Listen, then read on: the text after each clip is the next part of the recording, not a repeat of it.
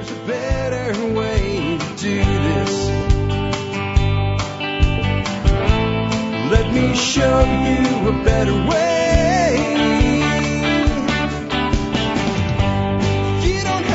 Hi, folks. This is Jack Spirko with another edition of the Survival Podcast. As always, one man's view of the changing world, the changing times, and the things that we can all do to live a better life. If times get tough, or even if they don't. Today is Monday, September the 9th, 2013. This is episode 1203 of the Survival Podcast. And it's a typical Monday show. I've got some really cool stuff to talk about and some not so really cool stuff to talk about. The, the, the second part, you know, the not so cool stuff is like mostly proof that yes, ash clowns run the world, especially our government and governments of other nations. And, uh, but it'll be a good show. I think you'll enjoy it. Uh, I have a lot of cool stuff to cover today. Before I get to that though, let's go ahead and take care of our sponsors. Sponsor of the day number one today is uh, Survival Gear Bags. Hey, if you want great bags and great gear to put in them, get on over to Survival Gear Bags and check out Kelly John Doe's website, survivalgearbags.com. Kelly is a longtime member of the Survival Podcast audience. He's uh, been around since well, way back to the very beginning, honestly, uh, Kelly has been working with and helping members of our community acquire really cool stuff. When he started out uh, as a community member and a forum member, he was in the fulfillment business already in a different line of work. He had a lot of different vendors he had connections to, and he decided, well, maybe I could set up some group buys. So he set up some group buys in the forums, got people some good deals. People were happy. He said, hey, Maybe I can make a go of this and turn it into a business. Today's Survival Gear Bags is a family run business run by Kelly, his wife, and his kiddos. And they do a great job of providing great gear and bags to put that gear into the Survival Podcast audience. They also do free shipping for everybody and they do 10% off for all members of the support brigade. So make sure if you're going to order from, from them and you're a member of our support brigade, you go there first, go to the benefits page and you'll find survival gear bags and all the other discounters listed there and a code on how and a code and instructions on how to get your discount. Next up today, Safe Castle Royal. Safe Castle Royal is the original survival podcast sponsor. They go back a long way with us, guys. How long? Well, I think it's January or February. Uh, I think it's January. They will officially hit five years of support of the survival podcast. And I thought about that today and I realized there'll be other sponsors who have been with us almost that long coming up just in the months after that and, you know, into the next year. Most of our sponsors stick around a long time. We're going to have five year sponsors. Um, I think it would be cool if we as a community did something, a little gift, a little something to recognize a sponsor five year anniversary with the show. Most podcasts don't have sponsors that last five years. Most podcasts don't last five years. Uh, it's something special that we have with sponsors like Safe Castle. So I'm throwing it out to you guys today. Give me your ideas on what we can do for sponsors as they cross that fifth year anniversary. Maybe it's something that the whole community could be involved with in some way. I'm not sure, but I'll tell you what, if you need great prepping gear, Safe Castle is the place to go. And talk about a supporter. If you're a member of my support brigade, you get their discount lifetime membership for free. That's 49 bucks. He gives it to you for free if you're an MSB member. That means your first year of the MSB costs a dollar if you just get Vic's One membership and use it for great discounts on stuff on his site. Check him out today at prepared.pro because they're professionals at helping you prepare. Best way to visit Survival Gear Bag, Safe Castle Royal, and all the things that we recommend would be go to the survivalpodcast.com first. Sponsors of the day are always listed in the resources for today's show links for the episode, and all of the sponsors' banners are in the right hand margin. That way you know you're dealing with the companies I actually recommend, because trust me, folks, there's people out there either intentionally or just by, you know, default, uh, that sound a lot like our, our, our partners that are not our partners. So by going to our site first, you'll know you're dealing with the actual people that I really endorse and recommend. Because my endorsement doesn't come easy, folks. It really doesn't. That's why you know you can trust the sponsors and the links on my website. Last but not least, consider joining the Member Support Brigade. Do that. You get exclusive content available only to members. Help support the show at a whopping 18.3 cents an episode. Just go to the survivalpodcast.com, click on Member Support Brigade in any of the show notes, or the Members Brigade banner or Members tab on the website uh, military law enforcement, Peace Corps, and first responders like uh, EMTs, paramedics, and firefighters. I give you guys all a service discount if you email me before you join, not after you join. Jack at the survivalpodcast.com. Again, Jack at the survivalpodcast.com is my email address for that and all other things. If you're emailing me for the discount, put service discount in the subject line in one or two sentences. Tell me who you are and what you're doing, or who you are and what you did if your prior service, and I'll email you back with instructions on how to join the MSB at a discount and make an already great product an even better product. That has the uh, housekeeping wrapped up. I got an announcement though as we move into the uh, the first part of the show. 13skills.com has been officially relaunched. We're calling it version 2.0. It is version 2.0, but I almost consider it a complete relaunch of the site. Guys, I want to tell you the fact is I came up with the 13 and 13 skills challenge in fall of last year. And everybody got really excited about it. And I didn't have the vision for the site and I didn't have the budget to make the site at the time what it really needed to be. And my thing was just like this place where you can list your skills and you, and we did that. And everybody went and did it. And Everybody got really excited. I'm sure a lot of people are out there working on those skills, but they're not really using the site for it because the site didn't really do anything except give you a page that listed your skills and your goals and said whether you were done or not. And that was pretty much it. Well, the new site is awesome. We now have an activity feed. You can see the activity of all the people you follow or the activity of the entire community. That's cool. Um, you can go into skills, find people participating in skills you want to know more about, follow them, and make them part of your activity feed. That's cool, and it's much better than Facebook, and I'll tell you why. Number one, what you do there is your business. I'm not sharing your, your information with the government, okay, first of all. But second of all, Facebook decides whose information you get to see. And it might be, in Facebook's opinion, it's more important that you know your cousin Sarah is buying bread than it is to know that somebody you really think is cool just did something awesome right?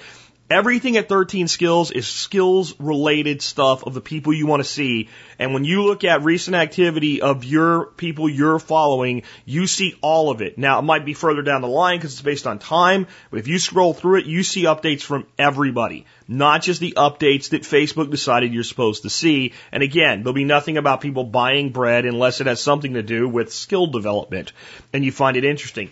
The big thing though, this is the biggest thing there was no way for people to talk to each other at 13skills.com. Now, on anything that anybody updates, you can post a comment and they can comment back to you. And that way you can start talking to each other and building up stuff. We have some big plans going forward, but I think the site has really turned into something special. And I think it now does what it needed to do and what people like you guys wanted it to do from the very beginning, and I didn't get it. I'm apologizing to you that we didn't make the site good enough fast enough. And our developer, you know, frankly had a child born this summer right in the middle of like figuring out what to do. So that put it off. But now I think we're ready to roll. And I'd like to run a cool contest. Uh, to help get it off the ground. I'd like people that are blogging and stuff like that to have like a badge that says, check out what I'm doing at 13 skills or I took the 13 skills challenge. You should too or something like that. And what I'd like to do, yeah, we have a badge sort of thing over there at the site that people can take, but I'd like to get a crowdsourcing contest going. You can make as many different badges as you want for 13 skills. Email them to me with 13 skills. If you, this is for designers and developers and stuff like that, right? 13 skills um, badge contest in the subject line. Send me that email with one image attached, with four images attached. I don't care. I'll just put a limit on it your five best if you want to do more than one. Your five best, send it to me. I will do a post Friday or Saturday that says, here's all the entries. People can vote on them. And whichever designer wins, I'll give a free lifetime membership in the MSB to. Okay, so that's a $300 value and it's not even really available unless I open it up once in a while. So I'll give a free lifetime membership to whoever wins, but we won't like discard everybody's stuff. I'll, we'll set up a page for badges. Get your badge here on 13skills.com and we'll put all of them there so the community can pick and use whatever they want. We'll just give a prize to the winner. And then I'm going to ask all you guys with blogs and stuff that are part of 13 Skills to put that, put one of those badges on your site and let's start building this thing and make it what it really can become because it's turned in to a pretty awesome, awesome site now that we've got stuff going on with it. Uh, next up, uh, I want to do our little segment on the year uh, 1203 because, well, in the year 1203 is the same as the episode. This is new segment we've got going. And uh, the 1203 wasn't a really active year, but I'd like to tell you a couple cool things uh, that happened in 1203 and what they mean to us today. Well, Philip II of France enters uh, Rouen and leads to the eventual unification of Normandy and France. Now, even if you don't know or care who Philip II was, uh, it doesn't really matter because this is actually really kind of an interesting thing. Think about D-Day. I think that the stuff that makes this interesting is when you already know something about a word or a name or a place or a person in these facts. So Normandy, what happened in Normandy?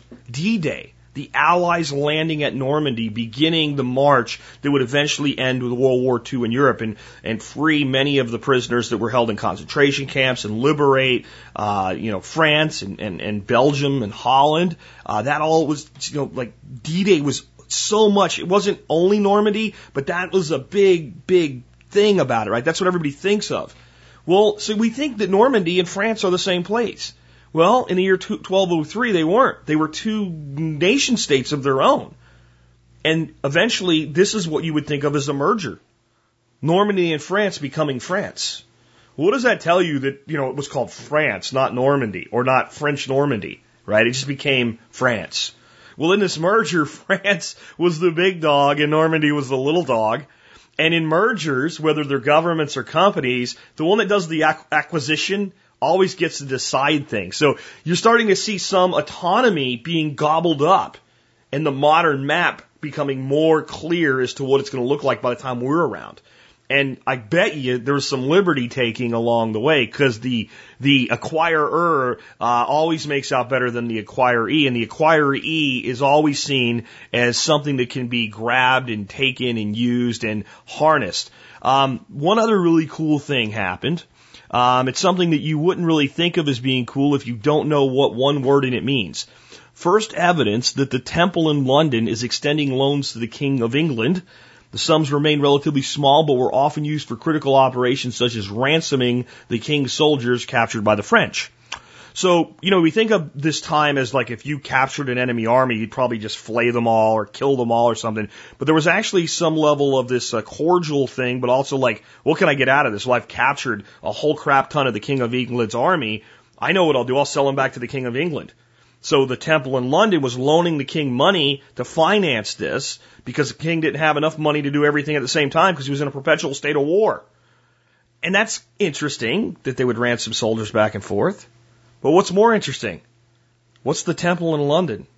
Folks, that was the Knights Templar. This was the first time you start to see the Knights Templar as their power is growing and their power structure is going and their international banking cartel is being developed, put their hooks into a government. And at the time, arguably the most powerful government in the world.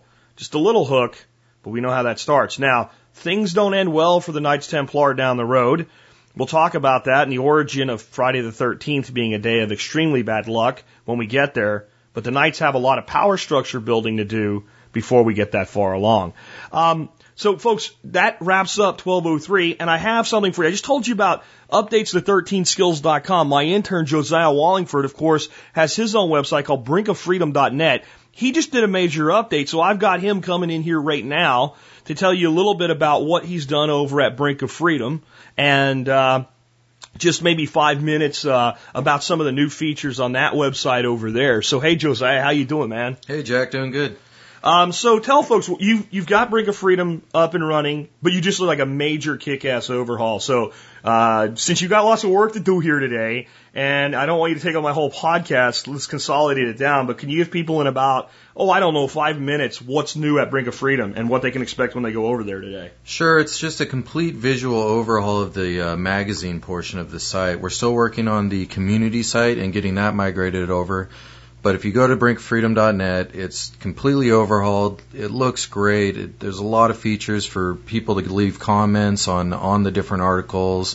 Subscribe to the uh, to the newsletter and and just it's it it just flows much better so that it's it's easy for people to find the articles they want to find. And there's like a thing at the top where people can go into individual categories and see the, the hottest articles, the trending articles, what's just the most recent articles in every uh, every subject. And then you've got it like color coded now. So if I'm in the tactical category, it looks a little different than if I'm in the um, the uh, first what do we call it, the health and nutrition category, right? Yeah, yeah, the health and wellness category. So yeah, each category is color coded. Uh, just makes it easier to navigate and understand what what articles you're looking at. Uh, it just flows so much better. And then, I mean, you, now you've got it a lot better for people to be voting on articles as well, like three categories, and, and tell folks why it would be important for them when they're reading articles and they like it, uh, to not just maybe like it on Facebook or share it with others on Twitter, but actually to vote there on the site in the three categories that you have. Yeah, so the reason we have the three categories is so we can really see what you liked about that article. And it's just a rating, a five star rating for each of those categories. There's three parts you can you can rate, and then the importance of it is that getting people to rate the rate those uh, articles and view those articles and give their their feedback. Those articles that get the best feedback are going to end up being in the magazine.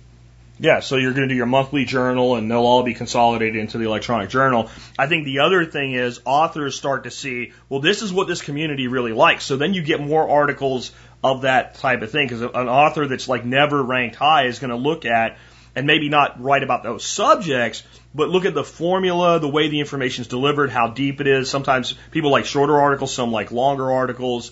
And I think that it's not about trying to guess what the user wants, but give them exactly what they're looking for. Yeah, it really gives the authors the ability to see what the readers are like about their articles and and the way they like their articles laid out.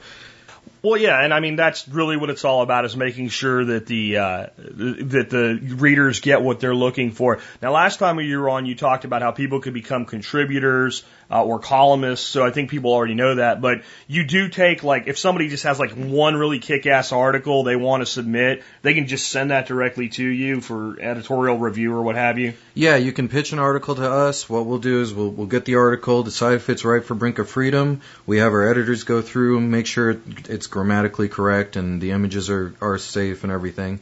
And then yeah, we'll post your article up on the on the on Brink of Freedom. Another great thing about that comment system is is that the the authors themselves comment back. So all your comments, every time you comment on one of their articles, it goes to the author, and the author gets your your comment and and can write back to you right on that article. Well, and I can tell you that in in my blogging, I do some blogging other than here. Actually, I do some blogging under a fake pseudonym name that nobody knows about, and most of my articles on that website actually are generated by comments. So I get comments, and I'm like, I don't like this isn't a full time thing, right? It's like what am I going to write about next? I don't know. And then I'll get a question about an article and I'll go, oh, that's a great subject. So I think that by the users being able to comment back and forth with the authors, the authors will get a lot of great ideas for uh, an update to the article, a second part, or a subject that they would have never even thought of without the users, right? Absolutely.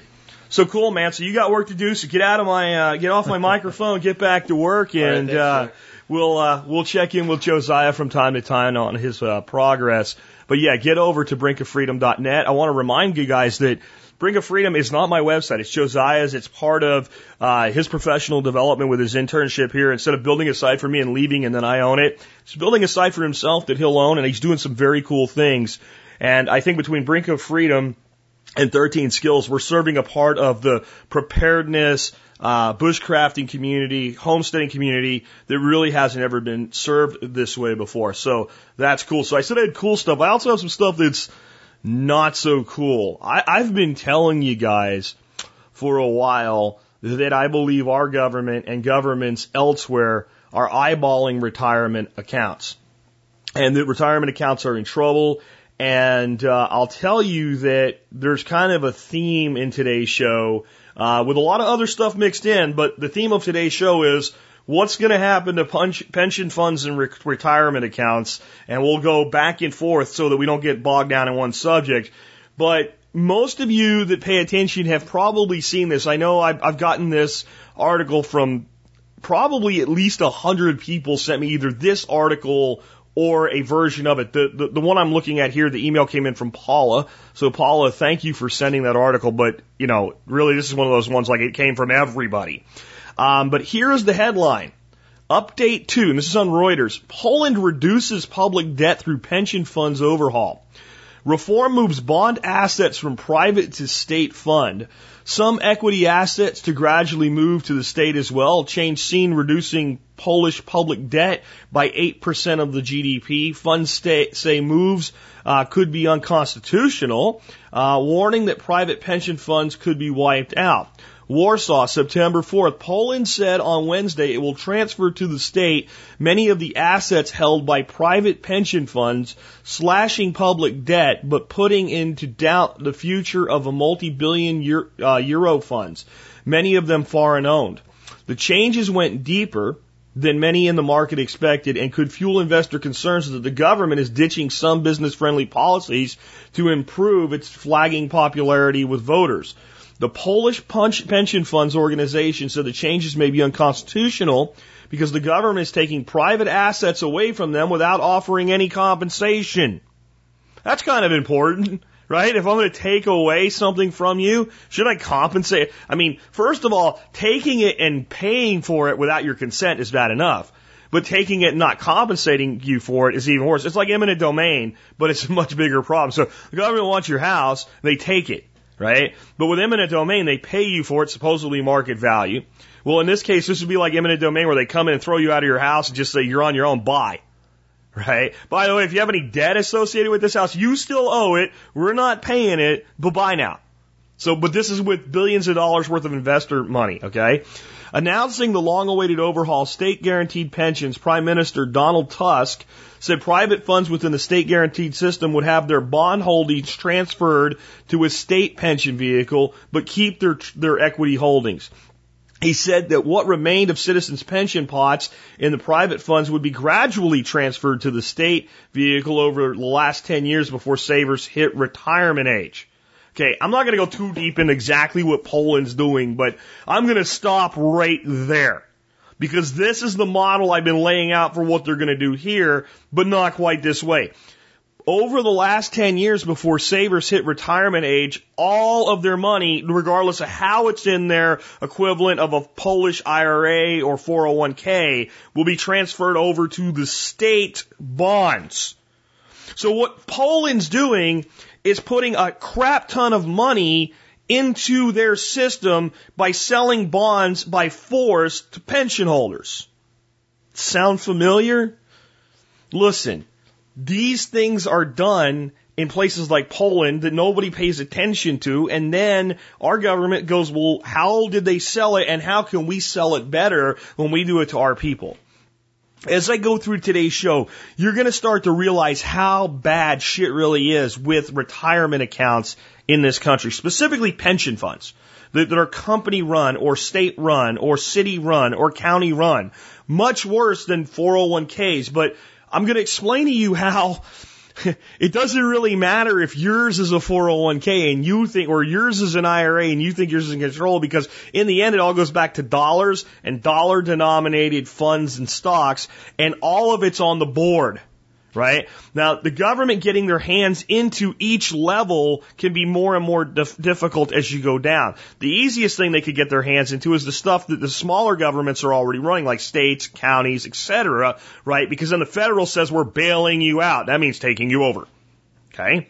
Then the, the next level that would be where they could stick their, their fingers in with a little bit more ease would be true pension funds run by companies. So the company's been putting money. It's private. It's not a, a, a, city run or a county government, but it's private. But the company's been doing it for you on your behalf, right? Because then your retirement's at risk and they have to save you. Okay. Then the next layer they could come down is into the 401ks because your employer hasn't done a good enough job of making sure that you're protected. And then the last thing that they could probably stick their fingers into are IRAs. But trust me, they want all of it. And they want to build a case to you that it's in your best interest. And we'll definitely talk more about that today. But I'll put a link to this article on Poland uh, and what they've done and what it means over there. And I've told you now why I think it pertains to you over here. I'll put a link to it in the show notes. I do want you to realize something though. This is important to realize what's going on here because our government's already doing this with a lot of our money inside our accounts. I noticed several years ago when I was telling people, listen, look, you know, if you're worried about the stock market and you want to get your money out of the market and you're in a 401k and your money's held hostage and you feel like there's no way to get your money out, all you have to do is transfer it to like a cash value fund or a money market account inside your 401k. And every 401k has one. Well, I started getting emails from people saying, no, they, no, they don't. I don't have one. My safe fund is a government bond fund. And I, I reviewed hundreds of plans by having people email me in what's in your 40 what's your what's your safest option? And i would say that 90% of the people that responded anyway no longer have a cash value fund in a 401k the safe place for your money is now a, a bond fund. Fueled primarily with federal and municipal bonds, and it's considered safe because it's the government saying that it's it's good to go. That has pushed a massive amount of money into government debt, but internal debt, government debt where the government owes the citizen, not another country, and they like that debt. Okay, they like that debt because then they can say we owe the money to ourselves. It's not a problem. All right, so that's already started.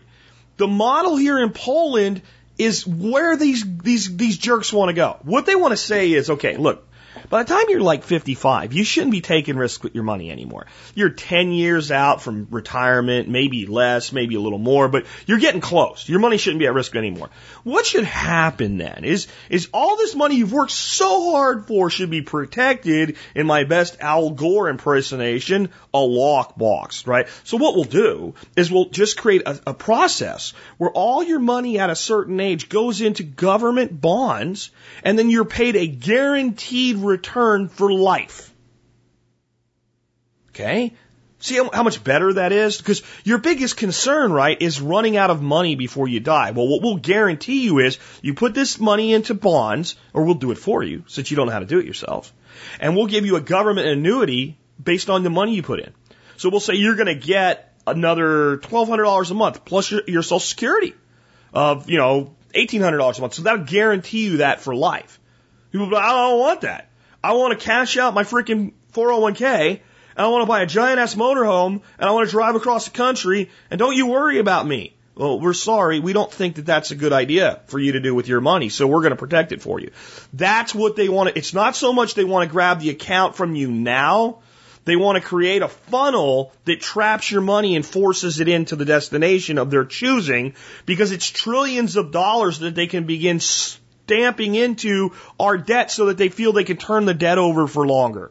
That's exactly what Poland's doing. Think about that when we get to some updates about what they're saying now about your retirement account and your ability to properly manage it on your own and how it's failing you. Before we do that though, here's something cool. Or more accurately, not so cool. A couple years ago, at least, I started saying that the next big implosion financially in this country that's unsustainable and has to explode is student loans. That we had more and more students taking on more and more debt for a, a, product with less and less value. Okay, so what's happened because the government's wanted to make sure that every child can go to college, they've done things to make it easy for people with no assets to borrow money to buy something with no guarantee of a return, and that has elevated tuition costs. College educations would not cost anything near what they cost today, and they would be just as high quality if it wasn't for student loans. It's student loans that's driven the cost of tuition, not student loans that have kept students able to go to college, as they tell you.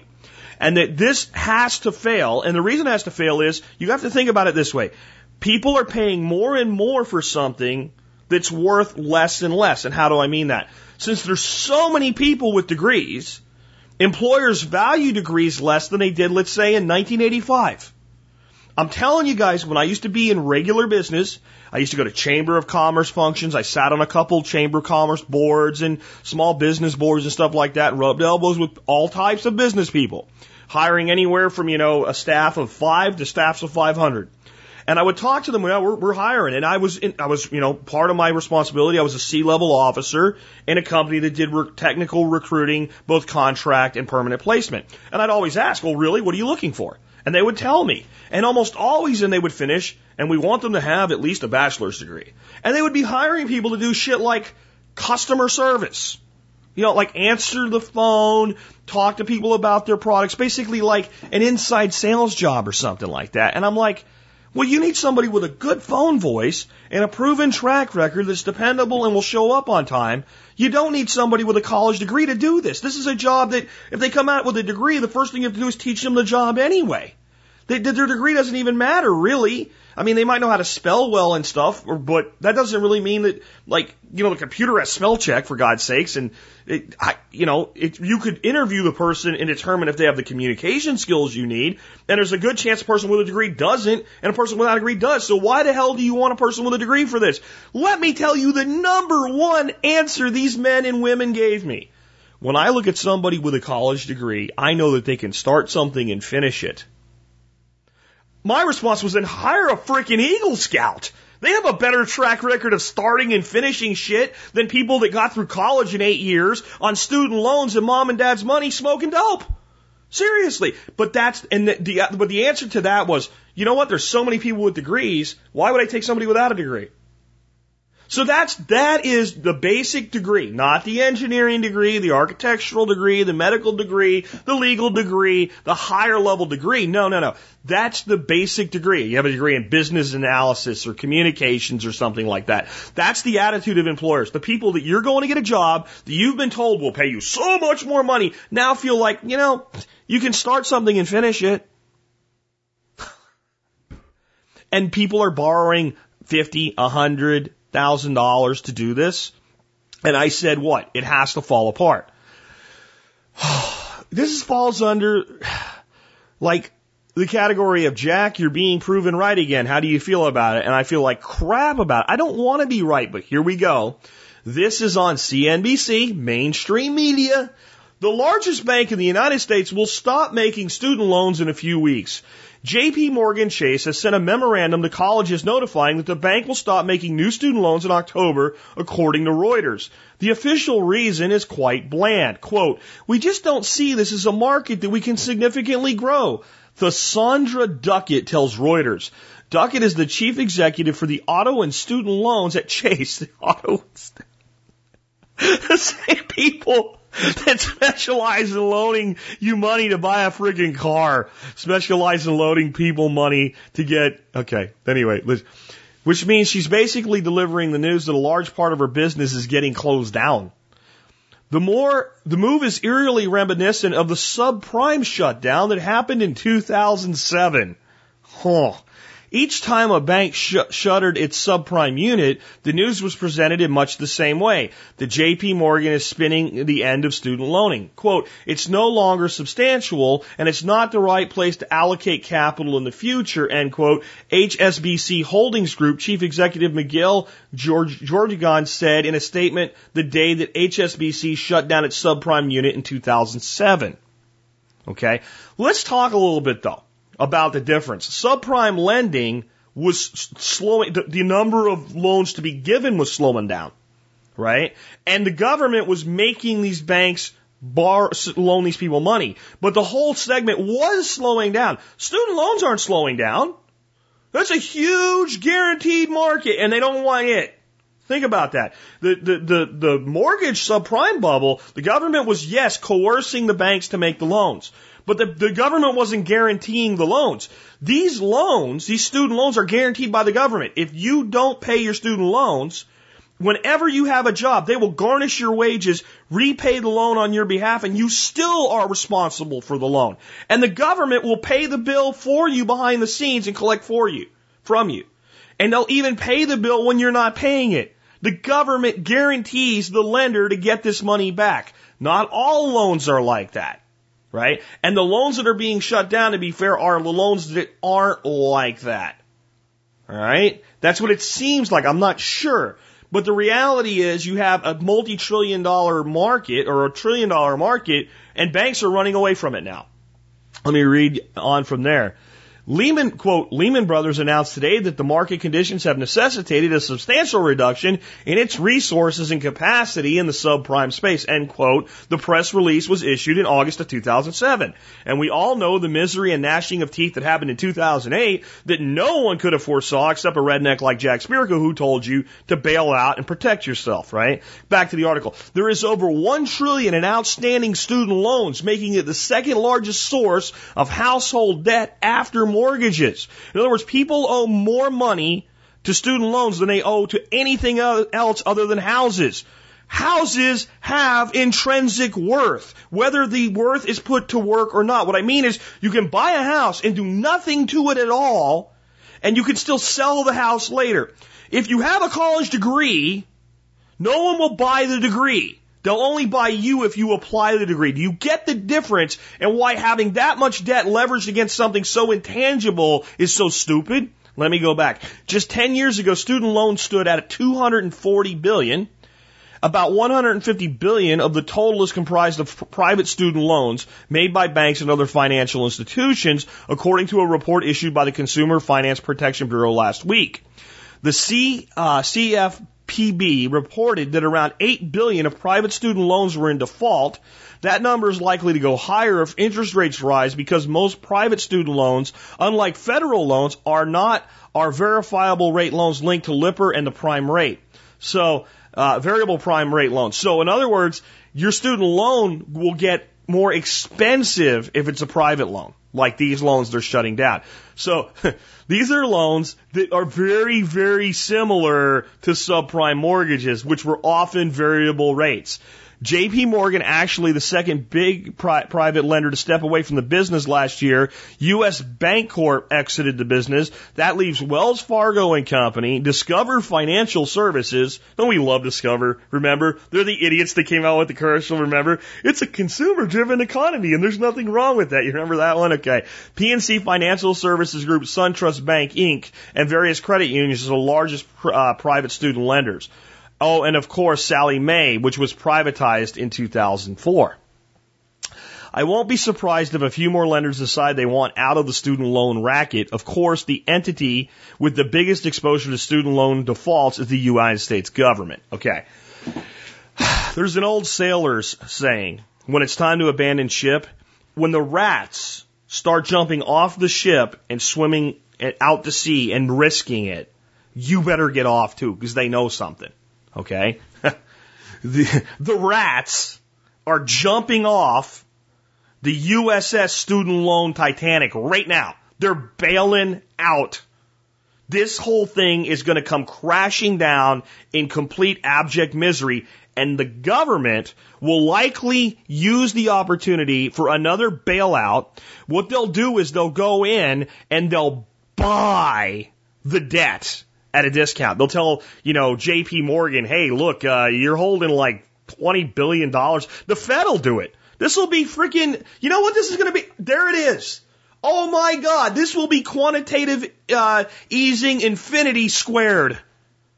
This will be the next thing the Fed starts buying. And they'll say it's an investment because the money's still owed and the government will take the private student loan freeze the interest rate to help you, the student, but then make it subject to the same collection requirements. As, there you go. That's, that's where this goes. But do you know what this is going to do? Do you know what this is going to do to, to education? Students are going to start figuring this out. And a lot of these people, you know what they're going to do? They're going to opt out. They're going to say, you can't garnish my wage if I don't make any money. They're going to work underground, doing jobs for cash, programming or something like that, where they can still make some money on, you know, uh, rent a coder or something like that here and there. Uh, they'll set it up, but they'll take the money as cash on the side or bitcoins or something like that. And they're going to live in their parents' cellar. And they're going to say, you can't collect it because I ain't got it. Ugh.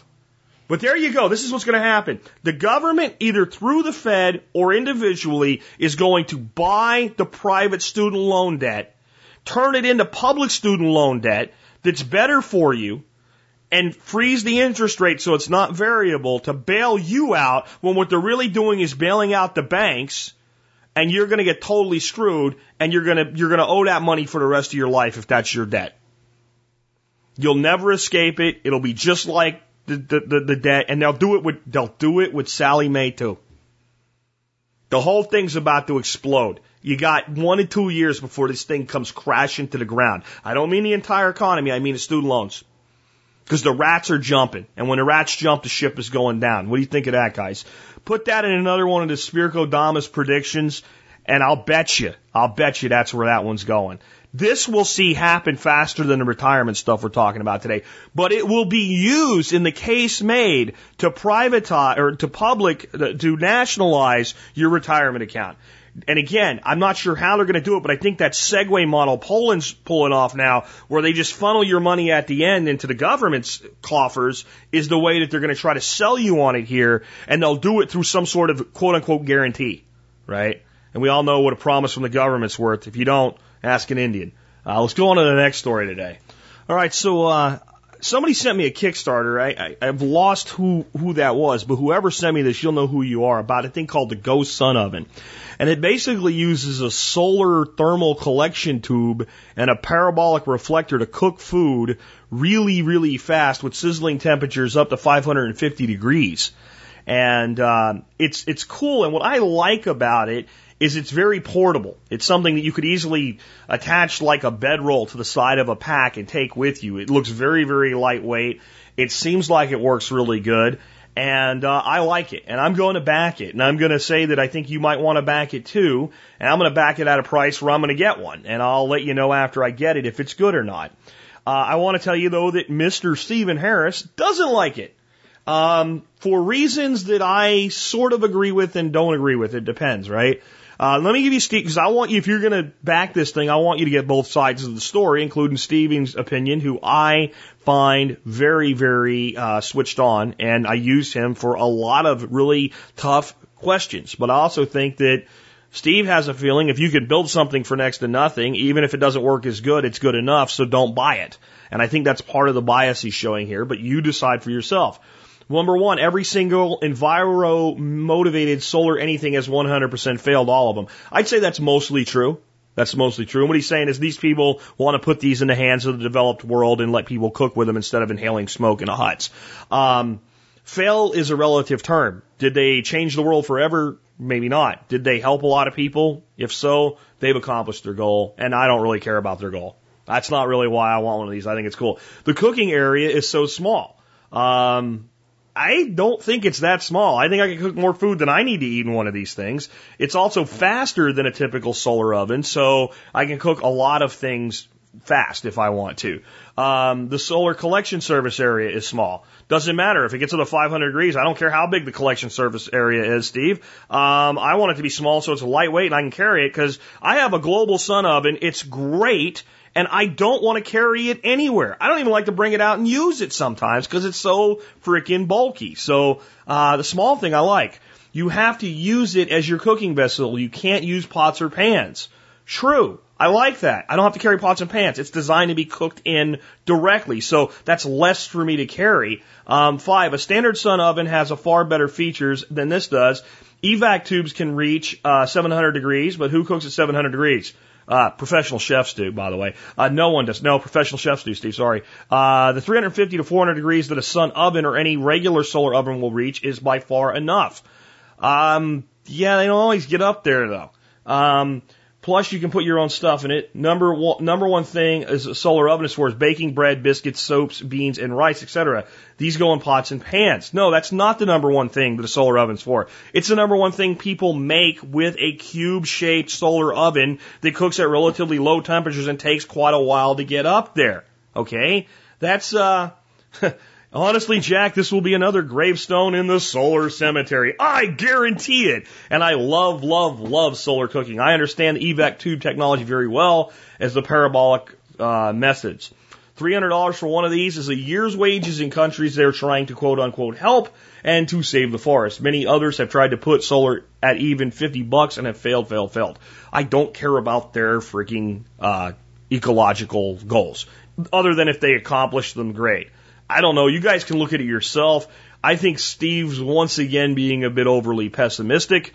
We've disagreed on technologies before. I've been proven right, and he's been proven right, depending on what technology we were talking about.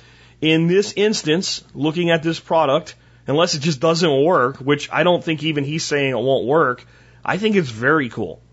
And I think that you can do a lot with it, and I'm pretty impressed with it, and it's up to you guys whether you think it's worth backing or not.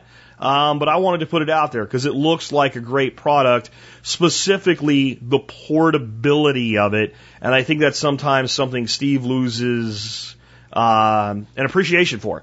Steve doesn't spend a lot of time backpacking, camping, hiking, uh, doing things like that. So I think sometimes when people don't have a certain lifestyle, they don't have a lot of appreciation for certain features that other people find not just useful, but necessary. Anyway, guys, take a look at it. You guys tell me what you think, and I'm going to back it. And if you want to wait until I get one and I can actually use it, I'll show you what I think of it. And if I think it sucks, like the taser, uh, the, the, the taser, uh, or not taser, the stun gun, uh, cell phone case that Steve said would suck, and he was right, it sucked, and I told you it sucked. If I think it's great, I'll tell you I think it's great. And, uh, I'll talk about another place we disagreed where, uh, we're probably one and one on that. Now, actually, we're one, one and one. I'll, I'll, I'll talk about that in a bit though. But, uh, this looks cool. Again, it's called the GoSun Stove. And, uh, I don't know whether or not they'll, in, you know, save the world's forests or anything like that, but I do think, for cooking things at high temperatures, roasting temperatures fast, I think this is a much better product than a lot of other sun ovens that are out there. And I think it's incredibly portable. So, uh, again, I'm backing it and, uh, calling on you guys to make your own choice on that. And I'm including Steve's detrimental remarks in my rebuttal to them so you can make a fully informed decision. And again, Steve may in fact be absolutely correct and I might be wrong. But I don't think so. Not this time, Steve. We'll see. On the cooking note, I have a new fascination that I want to learn about. I am really wanting to learn more. And I'm going to ask if anybody out there has a lot of experience doing this, I'd love you to fill out a guest form and get you on the show to talk about it and answer a lot of questions for me. It's making cured meats. So capricola, sopressata, um, you know, dry cured sausages, bacons, hams, things like that. And I bought a book on it. It seems very, you know, it says it wasn't overly scientific, but it seems kind of scientific going into it. I can't remember the name of it, but I'll put a link in today's show notes because I do think it's a good book. I bought the Kindle version and I'm kicking around like fast forwarding through it and getting to more of the meat of the meat, right? And uh, determining if maybe this is a book that would be better suited to have in hard copy, and it, it might be, and I might really actually get more out of it that way. Some books just present better that way.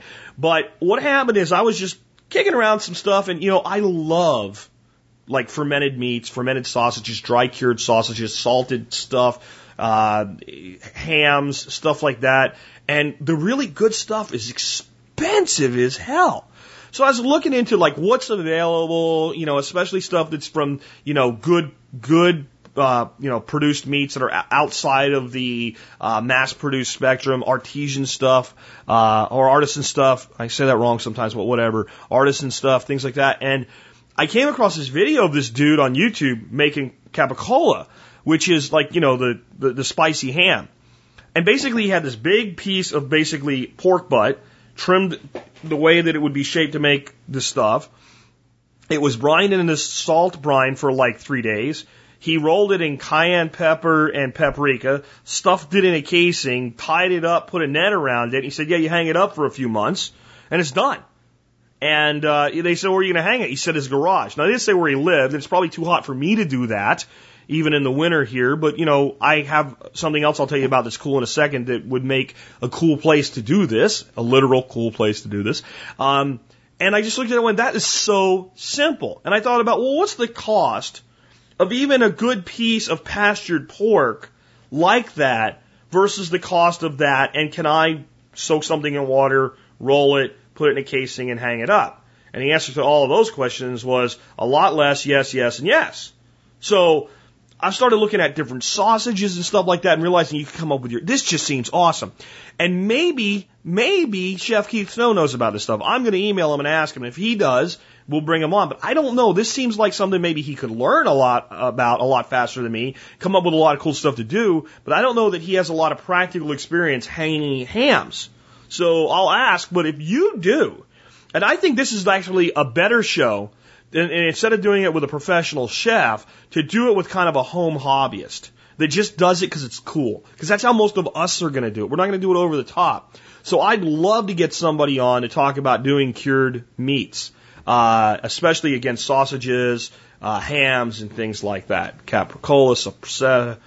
You know, if you're if you're if you're Italian, by the way, and you're from like New Jersey or New York, you call it like sopressata, right? And if you're an Italian that's from Italy, you call it sopressata.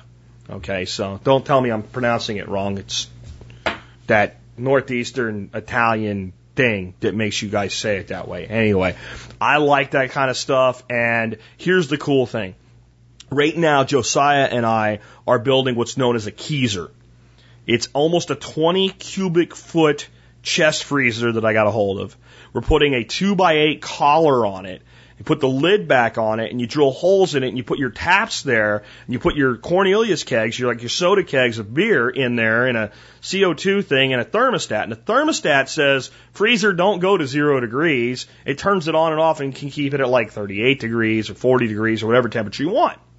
Well, you're going to end up with a lot colder at the bottom than the top, and you're going to end up with the top up there in the collar. You know, probably if you have the bottom at about 38 degrees, the top's going to be in the mid 40s. That happens to be a really good temperature for curing meats. And because this collar and the thing is so high, I'm gonna have all this space up there that I can do like, you know, take my jars of fermented pickles and escabeche and all and put them in little racks up there and have a cool place for it and that's great bar food and it's right with the beer tap out in the man cave, and that's going to be awesome. And I, but there's plenty of space in there. And this would be a great place to do some meat curing as well and keep these cured meats. Then you have a nice home brew and a, some artisan cheese and your own home cured meat. That sounds cool. And it sounds like something we could have a lot of fun doing when we have workshops here at the TSP Homestead. So, uh, full update on the Keezer project will come soon. Uh, but it's, it's, it's, it's a fun thing. Uh, anybody that's coming to the workshop in October, I don't know if I'll have any kegs ready to go by then, but I know I'll have the system ready to go by then.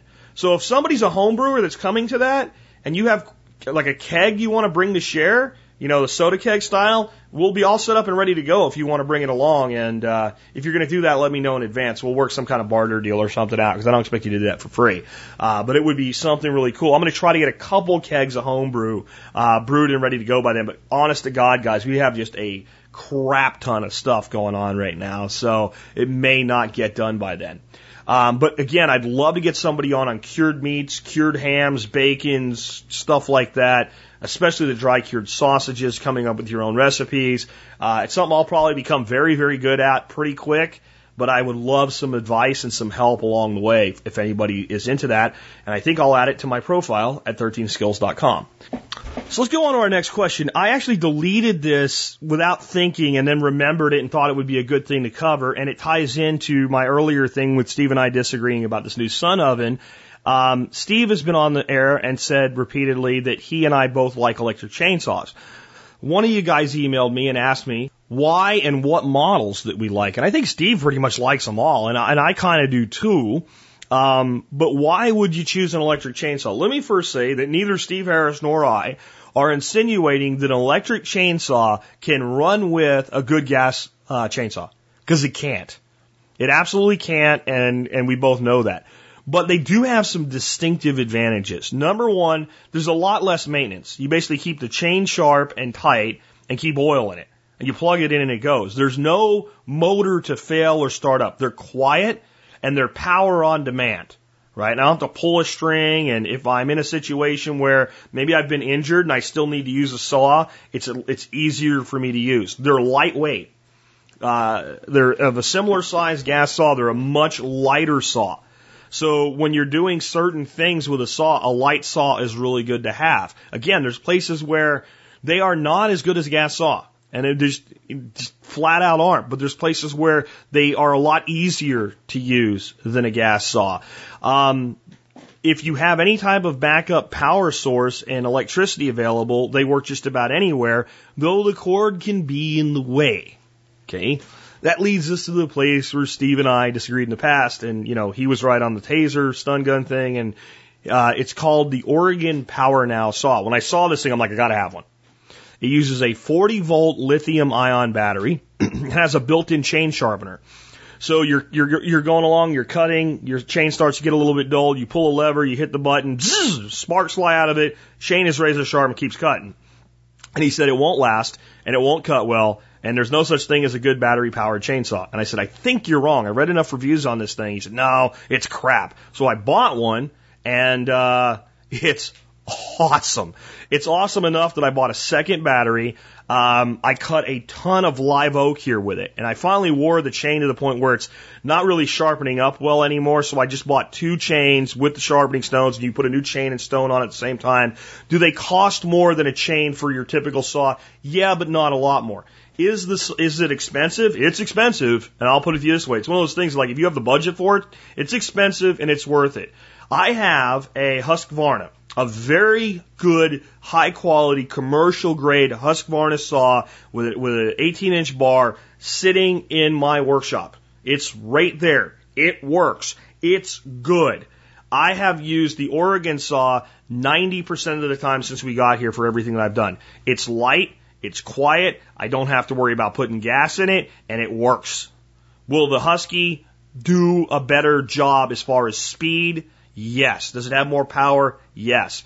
But does the power now saw have enough power to do the job? Yes. I love this saw.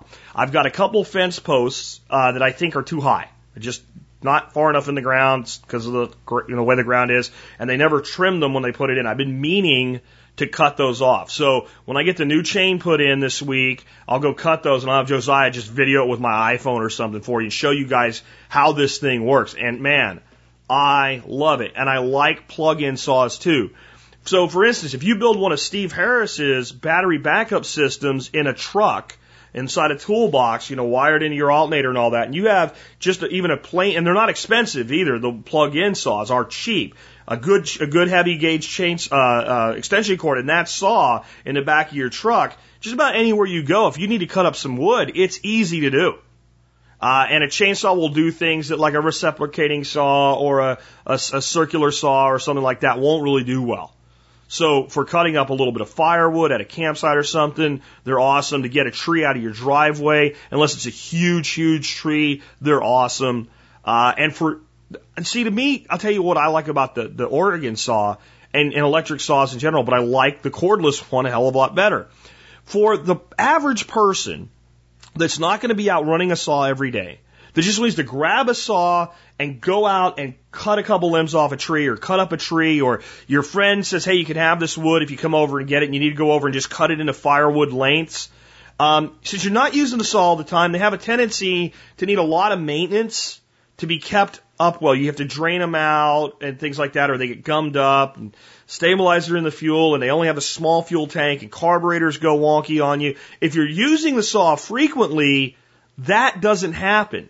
But if you're like most of us that are just homesteaders using it infrequently, you might use it a lot for a couple weeks and not use it again for four or five months. They have a tendency that when you go to get them, they don't quite have that quick, immediate fire up you're expecting. You got to dinkle around with them. Electric saws, you pick it up and it goes. As long as you keep the chain sharp and the tension on the chain right and oil in the saw, they're pretty foolproof. And I think that's a big part of the uh, the appeal that they have to people like Steve and myself, and it's why I think they really belong on the homestead.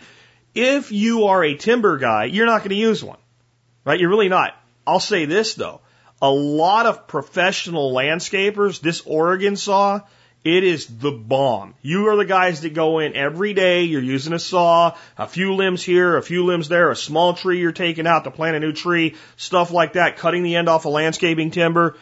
This thing with a with a with a uh, an inverter plugged into a truck so you can keep your batteries charged and, and a couple bottles of oil, uh, bar and chain oil and an extra chain. Man, this is it is one of the best tools for a job like that I've ever seen. For the for those of you that just have small homesteads and have occasional need of a saw, I don't know that it's worth the money for you unless you have a fairly sizable place where you can use a saw a lot. As long as you don't mind the cord, just a simple, cheap Poulan uh, that sells for like a hundred bucks. Man, they're a workhorse. They really are. And they're the kind of thing that if you run it for five or six or ten years and it burns up, you don't really feel bad about getting another one. So that's why I like electric chainsaws. Um, moving back into the world of proof that ass clowns are, are, are captains of our ship, uh, how would you feel if I told you now that 50%, 50% of all births in America are now being covered by Medicaid? 50%. Let me read this to you. It's on Breitbart. And, uh, it's, uh, It's, it's pretty telling. According to researchers from George Washington University School of Public Health, in 2010, almost half of all births in the United States were paid for by Medicaid. And the rate is only going to go up. Medicaid was responsible for 48% of the 3.8 million births in 2010, an increase of 90,000 births from 2008. Not that many new, more births, but that many more covered by Medicaid is what they mean, which was an 8% increase during that period. Lead investigator Anne Markus, an associate professor of the health policy at George Washington University said, as states expand coverage, low income women of childbearing age will be able to obtain more continuous coverage before and between pregnancies. Now, for the first time, researchers will have a comprehensive baseline that will help them determine how increased access to services might change pregnancies and ultimately birth outcomes. In other words, she thinks it's a good thing. Study co-author Cynthia Pellegrini, Senior Vice President of Public Policy and Government Affairs. Why do these people all have such long titles? She's the Senior Vice President for Public Policy and Government Affairs at the March of Dimes. God said that the analysis would help to ascertain how successful Medicaid was in addressing the reduction of childbirth complications and the health of women and their babies. Quote, this study gives us a window into the vital role Medicaid plays in maternal and child health. With these data in hand, we'll be able to accurately monitor the impact of Medicaid expansion and other factors on the birth covered by Medicaid programs. You notice how all these idiots think this is a good thing? I'll tell you why they think it's a good thing. They're all bureaucrats and they all want control and visibility into your life. And what better place to start with control and visibility than the day you're born? I mean, this just, this is exactly what we're talking about when we say that the government's moving to a place where they want to have control from cradle to grave. And you think, well, they're helping. They're helping. They don't want control. No, nobody helps for no reason, especially if they're from the government. But talk about unsustainable. How can you have half the people being born paid for by the government? And what is the results when the government pays for something? It gets very, very expensive. Do you know what the average cost build for a healthy, normal pregnancy and deliver, delivery is in the United States today? $37,000. I'm getting that from a letter, letters to the editor of the New York Times. $37,341 for a child to be born. Gee, do you think it has something to do with government subsidizing and, and, and insurance? Do you think if it wasn't just a slush fund of money, that it wouldn't cost that much for a woman to go to a hospital for a day or two and do something that women have been doing since women existed? Now, am I saying we should go back to having women just, you know, stop picking, you know, grain in the middle of a field, sit down, have a baby, put it on their back and go back to work like they do in third world nations? No. And if, do I say that if you want like some kind of super top end, amazing care with all kinds of like four specialists checking you every five minutes and you want to pay for it, you shouldn't have that? No. But I'm saying that the average childbirth costing almost $40,000 is freaking stupid. There is no justification for it. And anybody that says there is, is full of shit. There's plenty of people that use, you know, a midwife and do home childbirth and they do just fine.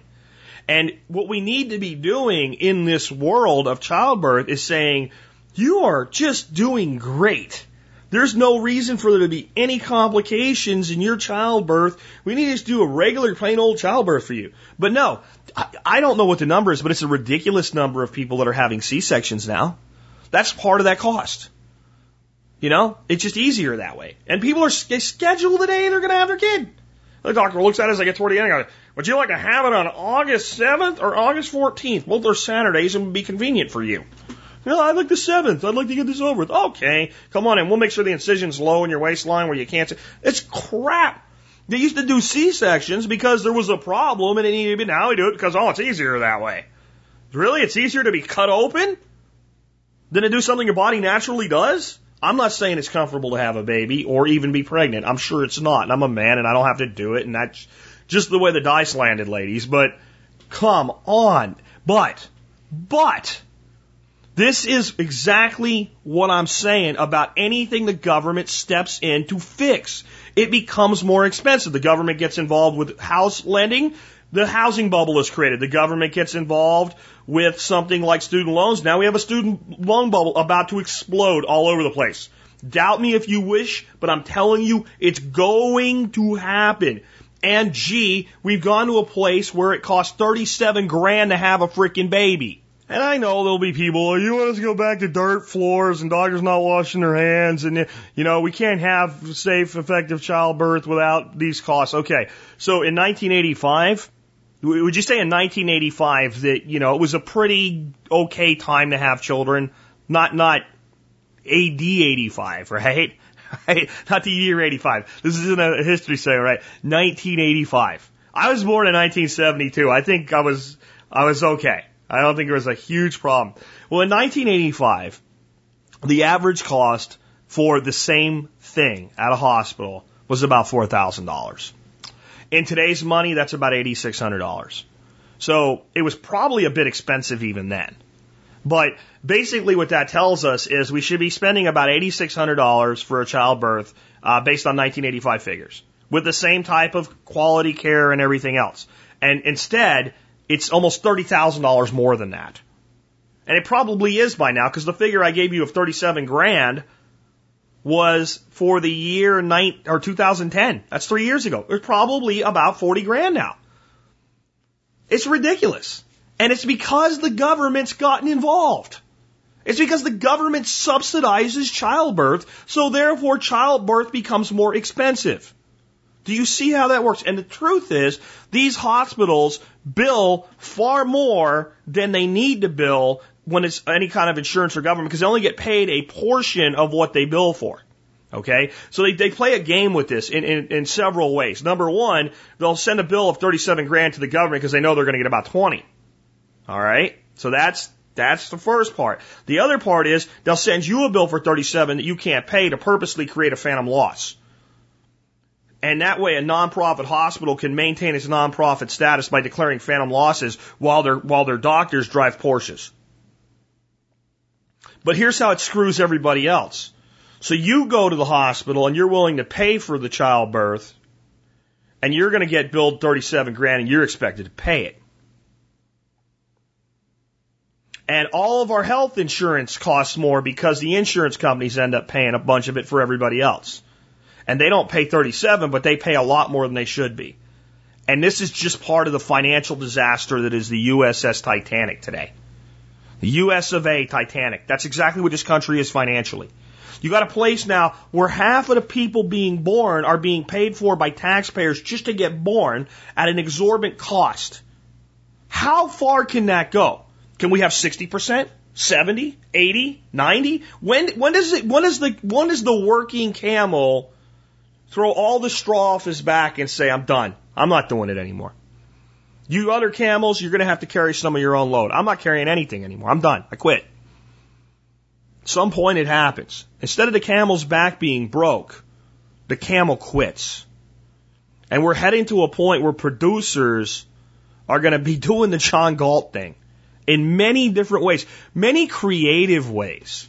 Just saying, you know what? I'm tired of paying for all these other people.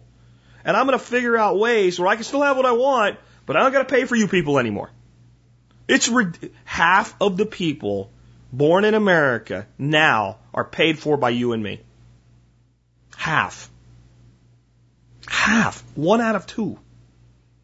And if you would have told somebody that's where this will lead to back when they were setting up all these government programs, they said, ah, it's fear mongering. Here we are. So now we have an unsustainable uh, model for birth, an unsustainable model for education, an unsustainable model for retirement, all brought to you by the, the friends at the United States government. Isn't that just great? But don't worry, they'll have solutions for all of it. This one's going to lead to something too. I just haven't figured it out yet. There's going to be some way they're going to help you and use this as justification and they're going to give us the big screw. And it has to do with expanding Obamacare. But exactly what the story and the marketing is behind this one, I don't know just yet. But it's too big of a problem to not be utilized and leveraged by the people that think there's no reason to let a good problem go to waste. All right, let's uh, let's look at another story before I snap a freaking gasket here. As we're rounding out the show, we're going to come back to today's theme, which is your retirement is screwed. Yes, your retirement, all everybody's retirement in the long run is screwed. Um, I'm reading an article on uh, on Business Insider. Pensions are still making ludicrous assumptions about future returns. Begins with a quote. Quote, in the short run, the market is like a voting machine, tallying up which firms are popular and unpopular. But in the long run, the market is like a weighing machine, assessing the substance, intrinsic value of a company. End quote. Benjamin Graham. Way back in the Paleozoic era, as far as markets are concerned, circa 2003, I wrote in this letter and in, the, in Bull's Eye Investing that pension liabilities of state and municipal plans would top $2 trillion. This was, of course, far above the stated actual claims at the time, and I was seen as such a pessimist. Everyone knew the market would compound at 9%, so any problems were just a rounding error. Now, it turns out I may have been a tad optimistic. Two well-respected analysts of pension funds have produced reports this summer suggesting that pension funds are now underfunded by more than 4 trillion and possibly more than 5 trillion dollars. I would like to tell you that the underfunding is all the bad news. But when you probe deeper into these problems facing pension funds, it just gets worse. Two reports conclude that pension plan sponsors seem determined to keep digging themselves into ever deeper holes. But to hear the plan sponsors tell it, the situation is readily manageable and the risks are minimal, except the pesky old reality keeps confounding their expectations. And that is the crux of their problem. Whether you believe there really is a problem boils down to the assumptions you make about future returns. If you believe the projections trotted out by pension fund managers, the bulk of the pension consulting groups, the underfunding is a mere trillion dollars. A large sum to be sure, but manageable for most states. The emphasis here is on most. Some states and municipalities are in far worse shape than others. And to be honest with you, I don't see how some of them can meet their commitments. Others are trying to be responsible and fulfill their pension fund obligations based on assumptions their experts come up with. But the problem is that those assumptions may be overly optimistic. The seemingly small difference of just 1% of GDP growth can make a huge difference in pension liabilities and thus taxpayer obligations. This week we begin a series of focusing on the problems facing U.S. state and local pension funds. This issue has relevance to you not only as a taxpayer but also as an investor because it goes to the very core of the question. what is the level of responsible returns we can expect to see from our investments in the future? This is not a problem that is restricted to the U.S. It's global. Sadly, we don't live in Lake Wobegon, uh, in a Lake Wobegon world where all pension funds and investment portfolios are above average. Not everyone can be David Swensen, the famous chief investment officer of Yale University. Truth be told, David Swensen will have a difficult time being David Swensen in the next 20 years. And it goes on with real, unrealistic expectations, and it, it, it's a pretty long article. I'm not going to read the whole thing, but I think you get the gist of it. Not only are these pensions underfunded, but they're underfunded by more than they say because the way the pension determines whether or not it's solvent, right, in the, in the, in the company running it or the, the city or the state running a pension determines whether or not it's going to be able to pay its bills, is they say, well, here's how much money we have, right? Here's how much money we have to pay out right now, and we can do that, so we're good. And here's how much money we'll have at the end of this year after paying all this money out and taking new money in. And then here's how much money it'll be worth based on a return. So we ex- estimate that our average annualized return over a 30 year period will be 9%, right? Or 10%, or 11%, or 7%, or whatever number the expert says. Okay, so then we say, well, if that happens, then we start to have underfunding in this year, and this is how short we are, but we can manage that and figure it out. And we have all this time to figure it out, and we can do some things to, to adjust for it, so it won't be that big a deal. Huh. Okay. but what happens when the rate of return is not at least 9% on average? The problem gets bigger and it compounds itself. Now, this is the big, big thing. This is what nobody seems to get in this. When these pension funds begin to fail, and they will, it will ruin other pension funds that were otherwise okay because all of them are leveraged into markets. The pension fund is not a lockbox, right? A pension fund is a place where money is invested for a return so that you can afford to actually pay out the pension and create annuities with it. That's how it's supposed to work. So everybody's pension is tied into investments. There's no pensions out there where the money's just sitting there. Just sitting there, all happy, just locked up in a lockbox, not doing anything, minding its own business. It's all leveraged. It has to be, or it doesn't work. You can't run a pension fund that way. Not with the, not with the pensions that workers are demanding. It, it can't be done. It's not like you just set aside some money in a cash fund somewhere and give it to people later. No, they want these long-term pensions with all these benefits and everything tied to them. So the money has to be put to work and invested, which is fine if it's invested wisely, fiscally, fiscally conservatively, and the expectation of what the pension will be is reasonable. But the expectation's not reasonable, so the leverage isn't reasonable, so the risk goes up. So we're looking at a potential for over $5 trillion in pension shortfalls in the future. When that begins to, if it's only a trillion dollars, it becomes five trillion because when one fails and all the investments take a beating, like we saw in 2008 and the market went down to shit, okay, and they take a beating from something this big, guess what happens? It doesn't just come back in a couple of years with some quantitative easing. It gets murdered. And then the next pension fund fails and the next one fails and then a bank fails and the student loan bubble's going to explode. Do you see the financial doomsday we're headed for? Do you see it? You know, it's it's billions of dollars that just Chicago is like, oh, we can't pay that, but we're just going to keep doing this. You, you're going to have municipal bankruptcies, cities and counties, and eventually states fiscally unable to survive. And into this whole world will come our Savior, the federal government, to fix it all saved the best one for last for you guys. Proof that yes, they're eyeballing your retirements and figuring out exactly how to come in and save you from yourself. Mike from New Hampshire says, I think you called this one sarcasm voice on. Who could possibly step in and help save these people from themselves? Sarcasm voice off. Step one is setting the stage for government needs to do you a favor of handling your money for you. Here we go. I recall, recall you laying out step two or three, which will be setting up a program uh, and not inviting everyone in so people beg to turn their retirement accounts over to get in on the great deal. Thanks for all you do, Mike. The article is on Yahoo Finance. Study 401k retirement plans failing most workers. According to a new study,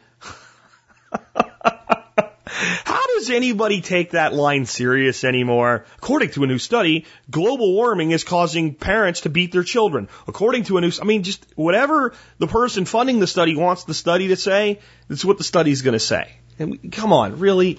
According to a new study, the 401k savings account isn't adequately providing for people's retirement and is adding to the nation's growing wealth inequity. Yeah, it's not fair. it's not fair that a guy that makes minimum wage his whole life and saves 10% of his retirement doesn't have as good of a retirement as a guy that kicks ass, takes names, makes 200 grand a year and saves 10%. It's not fair. It's wealth inequity. Just God. Quote, 401ks were never designed to replace pensions for most workers. They serve primarily as a tax shelter for high earners. See, 401ks aren't for the working Joe, in spite of the fact that trillions of dollars are in 401ks by middle class, hardworking people. We'll just, you know, we'll just say it's not true, and then people will believe us. Didn't somebody once say, if you tell a lie loud enough and long enough, people will believe it? I think his name was Hitler or something or another. Anyway, back to it. 401ks were never designed to replace pensions for most workers. They serve primarily as a tax shelter for high earners, said economist Monique Morrissey, the report's co-author, in a statement. The 401k revolution has been a disaster, yet some policymakers are calling for cuts to Social Security, which will be the only significant source of retirement income for most Americans if they're able to retire in the first place. The 401k revolution's been a disaster. Did you know that? It's a disaster. That you are able to save your own money on your own terms. It's a disaster. It's horrible. It's nothing but a tax shelter for high earners. Gee, an IRA is more of a tax shelter for high earners than a 401k. You think they're going to come after that too? Here you go. The report also found households earning in the top fifth accounted for 72% of savings in retirement accounts in 2010 and were the only group that had more than their annual income saved in these accounts. Gee, people that make more money save more money. What a shock. Participation in defined benefit pensions by workers from 25 to 61 years old declined over the past decade from 52% in 2000 to 45% in 2010. See, 401ks did it. Wait a minute. Wait, wait, hold on, hold on. Would somebody call this this pinhead? This what's her name? This uh, uh, this what, where's where's her name in this thing? Uh, sorry, guys. I got something screwed up with the way I started this thing, so I wasn't finding it. Anyway, uh, primarily said economist Monique Morrissey, right? Morrissey. She says that, that, that, that call this lady and tell her that these pension funds that she's so fond of are insolvent by five trillion dollars in the future, and ask her uh, if it's really the 401k's fault that the pension funds that have gone down can't afford to pay what they still have left. Um, but let me read something that I missed. Uh, the report from the Economic Policy Institute, a liberal leaning public policy think tank. There you go. Okay. Anyway, back to what I was reading. So, um, for single people, black and Hispanic households, and those headed by someone without a college degree, the median household has no savings in retirement accounts. So the people that work hard, make good money, and save some of it are responsible for the people that maybe work hard or maybe don't and don't make a lot of money and don't save any money. It's my fault that you don't save any money. That's what this says. On average, white households have more than six times as much saved in retirement accounts as Hispanic or black households. I don't know how that really pertains to me. I really don't. I have no animosity against anybody due to their race or ethnic background but what people choose to save and not save is up to them. Maybe if we looked at, well, what percentage of those two uh, uh, demographics uh, have their childbirths paid for by me and have their their their health care paid for by me, maybe we'd see that they're six times. I don't know. I'm not sure, but I'm just saying, like. Maybe the government targeting people to make sure they get on these welfare programs are part of why they're not successful in life. I'm just saying. Um, so it's not me doing the targeting. It's liberal leaning think tanks, I'm thinking here. Uh, also, households with a college degree have six times the amount saved in retirement accounts compared to those with only a high school degree. Wait a minute. Shouldn't they be happy about that? Aren't they the ones telling you get a student loan because you can make more money with a college degree? Come on. No, don't worry about it. It's not good that you make more money when you, they're gonna need it. they're the ones with the debts they can't pay. According to the report, Retirement income inequality has grown in part because most 401k participants are required to contribute to these plans in order to participate, whereas workers are automatically enrolled in defined benefit pensions and the private sector are not required to contribute to these plans. Thus, higher income workers are much more likely to participate in defined contribution plans. In addition, high income workers have more disposable income and higher investment risk tolerance, receive larger tax breaks, and are more likely to work for employers that provide generous matches. In other words, if you work really hard and you're good at what you do and you make more money, you're able to save more of it and that's a problem. This is the mind of a liberal. This is the mind of a big government liberal. We, we, everybody should work hard. Everybody should go to school. Everybody should get an education. Everybody should do this. And the people that do it successfully are the problem. It creates in, inequity. It's not fair. That's the underlying, it's not fair. The people that work hard and save their money get a bigger tax break. Is that because they pay taxes? The people you're talking about that don't get a tax break from this don't pay income tax. They're in the 47% that don't pay any income tax whatsoever. So the people that are getting the biggest tax rates are the ones that pay the most taxes. This is what I'd like this pinhead to do for me. Tell me what the average amount of income tax paid by the people that you're describing as being unfairly treated is, and what the average tax bill of the person that you're saying gets the big tax break is. And let's compare what they pay in taxes. You already know the answer to that, don't you? Here's the conclusion. There is little sign of improvement anytime soon. While younger workers who have seen their job choices downscaled in the wake of a recession should be saving more to make up for the loss in pension and social security benefits, their retirement savings have stayed flat and even declined in recent years. Oh. so here it is, folks. Here's the setup. Here's the setup. The government is going to come in and instead of making a direct run at your 401ks and IRAs and company pensions, they're going to come up with a retirement program for those who are not as well taken care of. For those that have a harder time saving money, I've been telling you this for years. This is a perfect setup for this. What they'll do is they'll come in and they'll say all employers are required required to enroll all their workers into a retirement account that will be private, unlike Social Security, because that's what Social Security already is. All right. You, you lose about 7% of your money to Social Security. Your employer has to put another 7% in. 14% of your money for life goes to the government. They piss it away and they give you a fraction of it back when you retire. Right? I mean, that's what Social Security is. This will be private, but under government control and it'll be something small, three percent, whatever they need to do to get it sold to, to, to the voters. And they'll just say employers are just going to have to pay for it. It's just going to be part of the cost of having employees. Hey, it's not that much money. You got a guy that makes three hundred dollars a week. Three percent of that's only nine bucks. Seriously, it's going to break you to pay an extra nine bucks to that guy, but you're going to pay it in his program. Now, what employers will do very soon after that is start to get away from the expenses that come with a 401k plan. They'll just say, well, we'll just, we'll just get rid of that. And they'll, they'll, they'll say things like, well, uh, we're doing 3%. Can the, can the employee put more in if they want to? And the helpful bureaucrat will say, why, of course. Why, of course. You know what? In fact, you know what would be a great idea? Is if we just automatically took 3% from them as well unless they said they didn't want us to. So we'll just automatically set them up with 6%, three from you and three from them, sound like Social Security to you, going into this safe lockbox that they can manage themselves. They'll have different things they can pick from in there.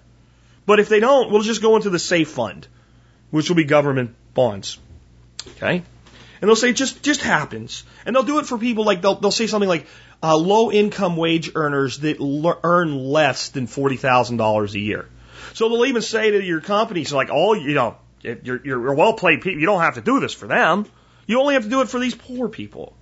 Right? And they'll even say something like it's only people that make work more than 30 hours a week, and a lot of people that are part-time workers will get their hours cut because of that, and and and then those people will be angry. Why don't they get this little thing? They they they are the ones being even worse treated, and they need it even more. And we'll have another think tank idiot come out and tell us about that, and they'll be crying and whining, and, and then they'll say, well, we'll just add that. We'll just, we'll just, they'll pull those guys in next and say, you have to do it for all employees uh, working uh, over 20 hours, whatever number, until until like the people yelling are small enough in number that you don't care anymore. Now, they don't count. And and then what'll happen though is a guy that's making like 55 grand is going to be like, why the hell don't I get this? It's not fair. I want this too.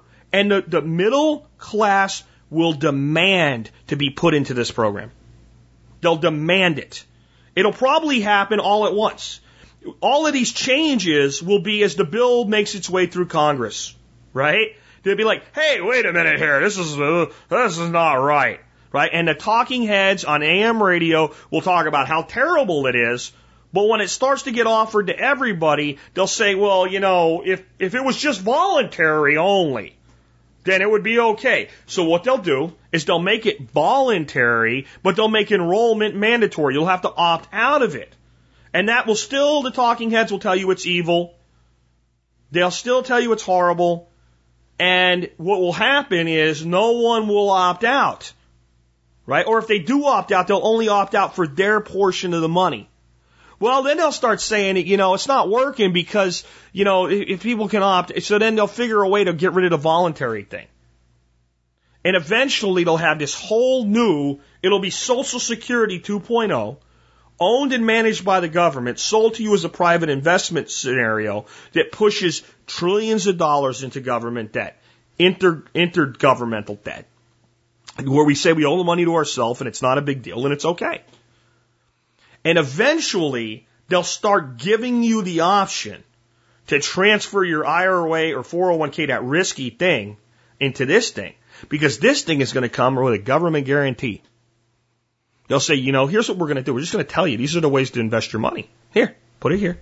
And we're going to guarantee this portion. Wouldn't you like all your retirement protected like that? And, and instead of seizing 401ks and IRAs, people will beg to be let in and they'll spring the trap because there's always free cheese in a mousetrap. And nobody will even know they've been trapped. And the whole country by this time economically will be falling apart and people will be begging for safety and security. And that's when tyranny rises. When the masses beg for security, you put a boot on their throat and give them all the security that they want. And economically, this is where we're headed. Now, people say, well, I'm going to run and get my money out of a 401k. I, I'm not telling you to do that. This whole thing is a multi-phase process. You, and it, may end up that they just realize that they have to let people that are already in these things alone. And they have to entice them out of it. And only in the greatest uh, cave in, right, the greatest collapse, will they make a Poland move and grab it. What they're probably more likely to do is create that end of the train funnel for you that all your money moves in there. And I still think you'll be able to get your money out. They'll have, there will be people burning Washington to the ground if they do it the way Poland did it, that aggressively. Our ty- tyrants in this country are far more sophisticated than people give them credit for. They're far smarter than people give them credit for. The people that talk to you from the Congress and they're all ass clowns. But the people really making these decisions, they're pretty smart. And they know how far they can push the American people. And they realize that they only have to start funneling this generation's money into these new, these new controlled vehicles because the young generation coming behind will do whatever the government tells them to. They've successfully bred out intelligence in our youth. They've created a teacup generation. And actually, like I said, the teacup generation is my generation. We're the teacups. Not me personally, not you personally that's my age, but most people in their 40s today are freaking teacups. They're adult teacups. And their children are china plates. They're even worse than a teacup. They can't do anything. They're terrified of a bug. They don't want to go outside. It's unbelievable. And this is the future. But you know what? I want to end today on a positive note. So I got something cool for you. Because there's a lot of us that we're not going down with the ship. We're creating our own new economies. We're creating our own new worlds. We're creating businesses. Right in the middle of this, we're building businesses. We're building websites. We're building our, you know, artisan businesses. We're building permaculture business. We're building. We're like, go ahead and collapse. We're, I don't have, you go collapse. I'm going to build. I'm going to build. And when you fall apart, I'm going to have something of real value here. And of course, my friend Patrick Rohrman is doing just that. Building. A business that the members of this community are helping him build. A business that was founded with about $55,000 worth of revenue that came in in six minutes the day we launched his stakeholder knife program. It's awesome. And he's now, right now, making those knives for those hundred stakeholders. So we can get them out the door and delivered to them along with the member benefits that go with it so that you can get the next run done before the end of the year. So two limited edition knives come out from one man's artistry while this is going on. But the story's bigger than that. I want you to realize what's possible, even with all of this doom and gloom. It's possible for the people that will build. Possible for the people that will build. Course, that went off a couple weeks ago but he is a good, honest worker. And he put in two weeks notice from work once he knew this was going to work because he wasn't quite sure it was. I told him not to worry about it. And it's easy when you're not the one that's on the line, right? So told him it'll work. The, the, the people are going to love this. And, and, and you guys did. So he sent me an email on Thursday last week. He sent me an email on Thursday last week. And he said, freedom. Today was my last day of working for the man. As I drove home, I never realized how much stress was in my life as I was looking at the power lines and realizing keeping the lights on for people in this area is no longer my responsibility. And he thanked me for my uh, my willingness to help him get where he's gotten with this today. And I got to tell you, I felt awesome. I, I mean, to me, these are these are the moments in this community that are worth the work that I've done for over five years. These these are the moments that are worth when I was doing this in the beginning, when you guys remember I was in my car and I was up at three or four o'clock in the morning getting a show ready to do in the car because I didn't have any other time I could get it done. These are the moments when I was, you know, at 11:30 at night, my wife's like, "Are you still working?" And I'm, like, oh, "God, yeah, yeah. These are the dividends, baby. These are the dividends." Seeing concepts like perma ethos come into existence, seeing people like Patrick, when we when we help somebody uh, fight when they're just fighting for their rights, seeing you guys creating businesses, these are the dividends. This is what TSP is all about. And uh, I'm going to close today with a different song than I usually do. A different song. See, a long time ago, I was able to do this same thing. And I'm talking about a different time than you guys are familiar with. When I when I left what I was doing with Neil and, and here locally in, in the Dallas Fort Worth area, um, I wasn't traveling anymore. But there was a large part of my life, ten years, spent on the road. 10 years being away from my family. The best years of my, of my son growing up were spent traveling and not being home. I've told the story of how on 9-11, you know, I was, I was in Pittsburgh and my, my, my son and my wife were at home, scared. My wife's such an emotional person. She was just bawling for these people and I couldn't be there for them. And I, I traveled for a lot longer after that. And I finally got to a point where I decided to ch- make a major career shift I took a massive cut in pay and I went from selling to marketing. And I took a, a, a local job in Dallas and I was a member of a couple internet communities and I posted a thing that said, you know, I just took a, a it's like a stupid, insane cut in pay, like a six figure cut in pay to do something I've never done as a profession before, but somebody's going to give me a shot and I think I'm going to be good at it. But the big thing is I know that from now on, when I go to bed, I'll be sitting next to my wife. It was one of the best days of my life. It's up there with the day that I got married. It's up there with the day that I went full time with TSP. And on that day, somebody from that forum sent this song to me. And, uh, and right now it gives me great pleasure to be able to say, hey, Patrick, man, this is for you, and to be able to play this for you on the Survival Podcast.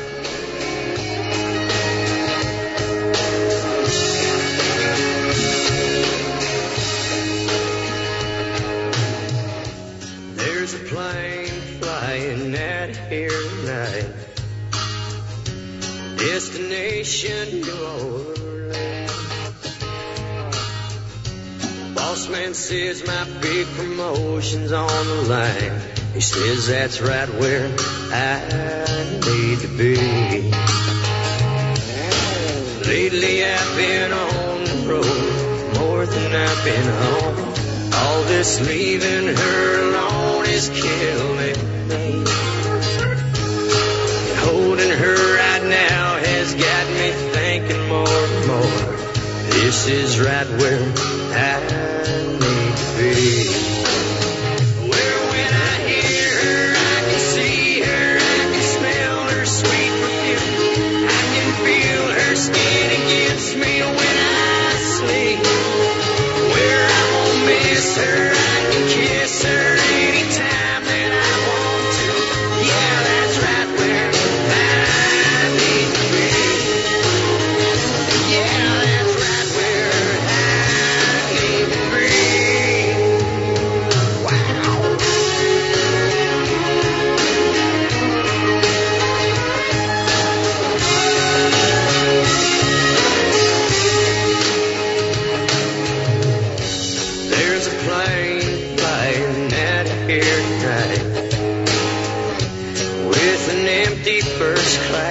to